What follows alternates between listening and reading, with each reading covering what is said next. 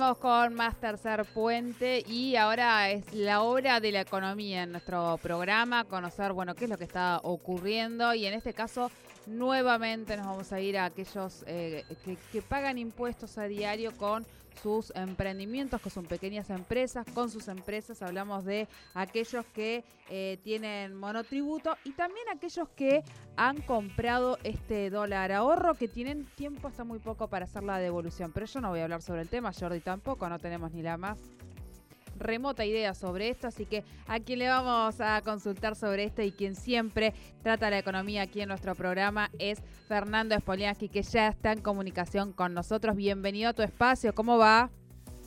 ¿Qué tal, Sole, Jordi? Buenas tardes para ustedes y la audiencia. Muy bien. ¿Qué tal, Fer? ¿Cómo vamos? ¿Todo bien?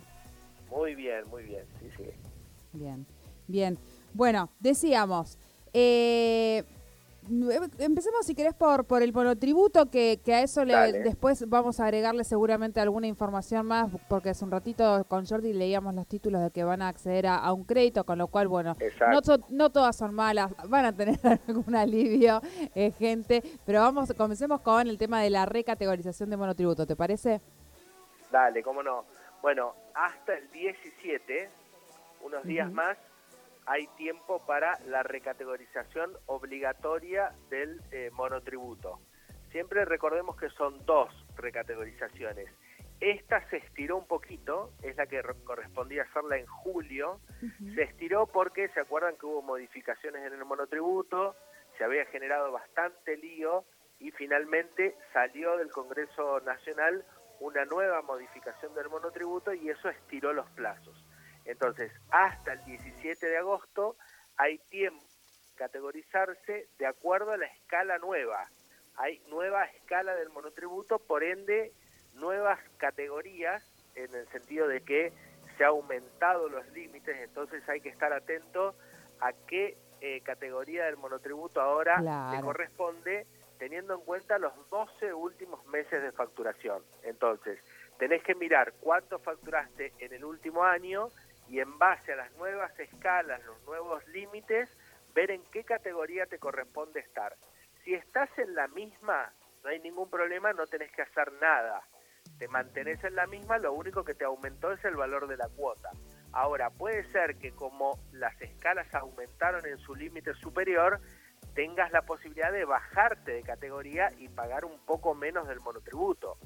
Entonces, suma los 12 últimos meses de tus ingresos y fíjate, de acuerdo a la nueva escala del monotributo que está publicada por todos lados, la puedes googlear y te va a aparecer, o si no en la misma página de la FIP, en qué categoría te correspondería estar a partir de ahora. Hay tiempo hasta el 17 de agosto para moverse de categoría para arriba o para abajo o quedarte en la misma y empezar a pagar con los nuevos valores de las cuotas del monotributo. Por lo menos hasta fin de año va a ser así. Hay que ver la próxima recategorización, recién va a ser en enero del año 2022 y allí habrá que ver si AFIP modifica la escala el año próximo, que sería lo correcto, porque tiene que contener o contemplar el impacto inflacionario que tenemos en la Argentina. Bien, bien.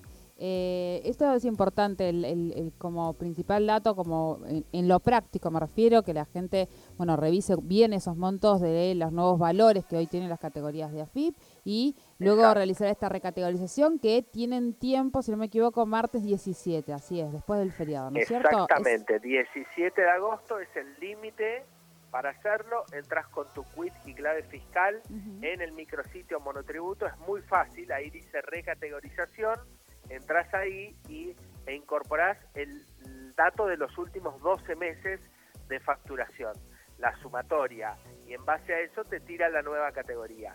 Si vos considerás que no te tenés que mover de categoría, no haces nada, no es que sea obligatoria la recategorización. ¿eh? Porque esa es una pregunta de siempre, que te dicen, ¿me tengo que recategorizar? No, si estás dentro de la misma no te moves, no haces nada y AFIP considera que vos no tuviste ninguna modificación en tus ingresos y mantenés la misma categoría hasta enero del año que viene, que otra vez hay que hacer el mismo proceso. Ahí estamos, ahí estamos. Claro. Bien. Bueno, vamos a pasar al otro tema que también es importante y que tiene que ver con la devolución del el dólar ahorro que también eh, está venciendo el plazo para poder reclamar el 35%. También, bueno, vence ahora este viernes, mañana es el último día que va a estar habilitada la página para la devolución del 35% de ganancias y bienes personales. ¿Se acuerdan que cuando uno compra dólar ahorro, que es el famoso cupo de los 200 dólares, o compras alguno, alguna compra en el exterior con tarjeta de crédito o como fuera que la pagues, te retienen por dos conceptos. El impuesto país, que es el 30%, el 30% y te hacen una percepción de ganancias o de bienes personales del 35%. Es el 65%, entonces la diferencia entre el dólar oficial y finalmente el que terminas de pagar. Ahora, ese 35% de ganancias o bienes personales que te, te retienen, puede ser que vos no, estés inscripto ni en ganancias ni en bienes personales. Por ejemplo, un monotributista que no está inscripto en ganancias y si no tiene bienes tampoco está inscrito en bienes personales. Entonces, esas personas tienen la posibilidad de pedir la devolución de ese 35%. Lo mismo los empleados en relación de dependencia o los jubilados. Entonces, hay que hacer un trámite en AFIP. Si sos empleado en relación de dependencia o jubilado, lo haces en el CIRADIX, que es ese sistema donde vos denunciás, donde declarás las deducciones que tenés para el impuesto a las ganancias que te retienen de la cuarta categoría con tu recibo de sueldo o de jubilación. Y entonces informás ahí que tenés compras hechas en el exterior. Y si no sos empleado en, relación de dependencia, ingresás con tu quit y clave fiscal y tenés tiempo hasta mañana para pedir la devolución. Ahí hay un, en el menú vas a encontrar reintegro de percepción de ganancias y bienes personales. Lo pedís y es lo correspondiente al año 2020. Es ah, decir, AFIP ahora va a devolver todo lo que vos compraste y te retuvieron en concepto de ganancias o bienes personales al 31 de diciembre de 2020. Te va a pedir que informes un CBU y te va a traer las compras que AFIP tiene informadas. Se supone que son todas las que vos hiciste. Si hay alguna que no está, tenés la posibilidad de incorporarla. Es decir, manualmente lo podés incorporar, pero generalmente la información está correcta, es lo que te trae AFIP.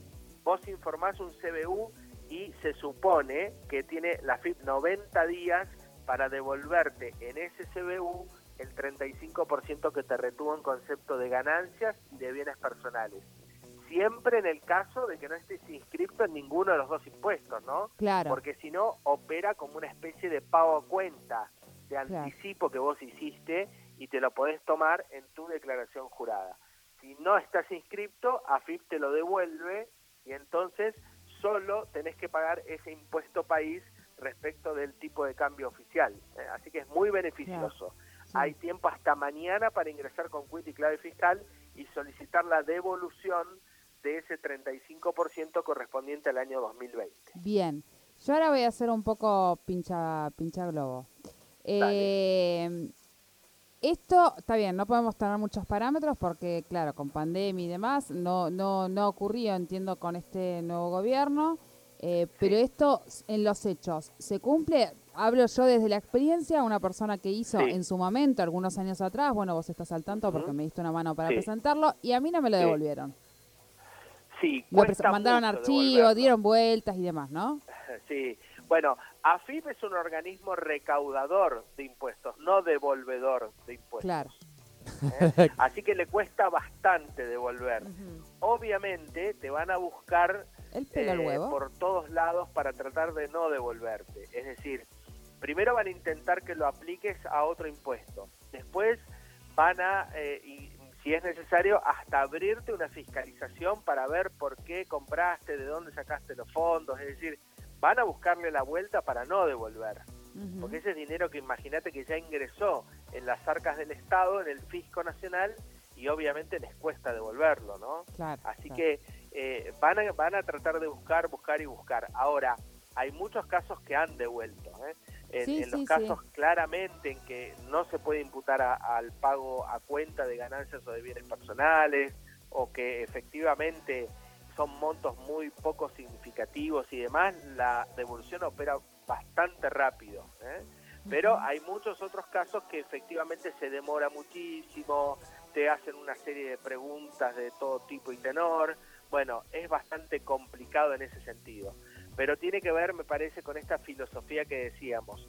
Es un organismo que recauda. y la Argentina necesita recaudar más que devolver impuestos, ¿no? Así que son épocas complicadas para que el organismo recaudador devuelva tributos que, que bueno, por supuesto que no le corresponde retenerte si no, si no estás dentro de las inscripciones de ganancias y bienes personales, ¿no? Pero eh, es bastante complejo el procedimiento. Claro, claro. Igual, Fer, perdón, eh, y te voy llevando hacia el tema de la semana que viene. Eh, Hoy justo publicábamos que, mm, va a haber unos créditos a tasa cero para monotributistas de hasta 150 mil pesos, ¿no? Que pueden ingresar. Es la versión 2, porque acuérdense que ya estuvieron vigentes. ¿eh? Exacto, exacto. Es la reedición. Exacto. Y esta reedición obviamente se da en un marco donde estamos viendo que el gobierno nacional está poniendo muchísimos recursos, digamos, para todo tipo de ayudas para acelerar el proceso de de reconstrucción de la economía en esta dejada atrás de la pandemia y por supuesto en el marco de unas elecciones, ¿no? Exacto. Eh, ¿Qué queremos charlar con vos la semana que viene? Que venimos viendo que, se habla en algunos medios, pero que tampoco entendemos del todo bien y que sobre todo la gente no lo siente. Y es el crecimiento que está habiendo en el país, sobre todo en algunos sectores que son los más vinculados a la industria, donde en muchos casos vemos que, están mejor que en 2019, vamos a decir, que antes de la pandemia. Pero eso todavía no se nota en los bolsillos del conjunto de la ciudadanía. Para eso el gobierno está instrumentando algunas políticas, pero queremos ver, Fer, si te parece, para la semana que viene, detenernos un poquito en estos sectores que ya sí están levantando vuelo económico y que implica también, al ser, entiendo yo, la industria, la posibilidad de eh, un crecimiento del empleo y de un empleo de, en blanco y de calidad, que es otra de las deudas históricas que, venimos teniendo como país. ¿Cómo no?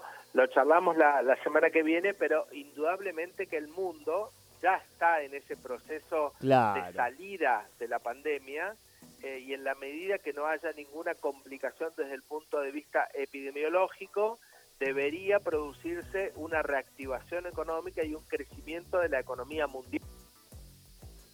Claro, uy, se, lo perdimos justo cuando dijo economía mundial, lo perdimos al señor Fernando Spoliansky, este no, no, no, no pudimos cerrar la, la, columna. Para que capaz que lo enganchamos y está ahí, que es un capo. Nico, Nico es un capo, ahí ya está llamándolo a Fer para, para que hagamos este cierre de la columna, que tiene que ver también con anticipar un poco la columna de la semana que viene. capaz que se quedó a propósito de este tema. Ah, podía ser, no sé cómo estaba. ahora, ahora, Battery low. Los economistas. me dice, no, no se quedó sin batería. Ah. Ahí, Fer, eh, te, te estamos llamando, ¿eh?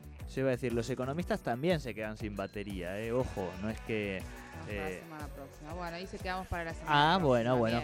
Nico, no te preocupes, tranqui, ahí hacemos, eh, después lo, lo, vemos, así que tranqui, tranqui, tranqui. Vamos a irnos nosotros con un poquito de música para cerrar esta columna de economía con el señor Fernando Spoliansky, por supuesto con quien aprendemos muchísimo cada semana y donde además, por supuesto, nos deja siempre información muy importante. Por un lado, esta semana vence el plazo para pedir la devolución del 35% del dólar ahorro. Y el 17 vence la recategorización del monotributo. Así que, monotributistas del mundo, unidos para ver de pagar, acomodarse, recategorizarse y para aquellos que puedan pedir la devolución, oye, bienvenido sea también, ¿no? Claro, claro, eso tiene, bueno, él lo dijo bien, son personas aquellas que no, eh, no están pagando ganancias, es decir, no están alcanzados por eh, ganancias o bienes personales. ¿eh? Esto es así para que puedan, porque si no, en realidad lo que uno tiene que hacer es cuando paga cualquiera de esos impuestos que mencioné, es deducirlo, es decir, deducir aquellos que nos, nos retuvieron en concepto de poder deducirlo en alguno de los impuestos, eh, pero no, es que uno está exento, depende, depende de, de cada cual y cada quien ¿no? De, esto que, decía Fer, ¿eh? Así que atentos y atentos a que el 17 es el último día para la recategorización de monotributo. Eso es, vamos con un poquito de música y ya venimos con más tercer puente. Me acabo de acordar que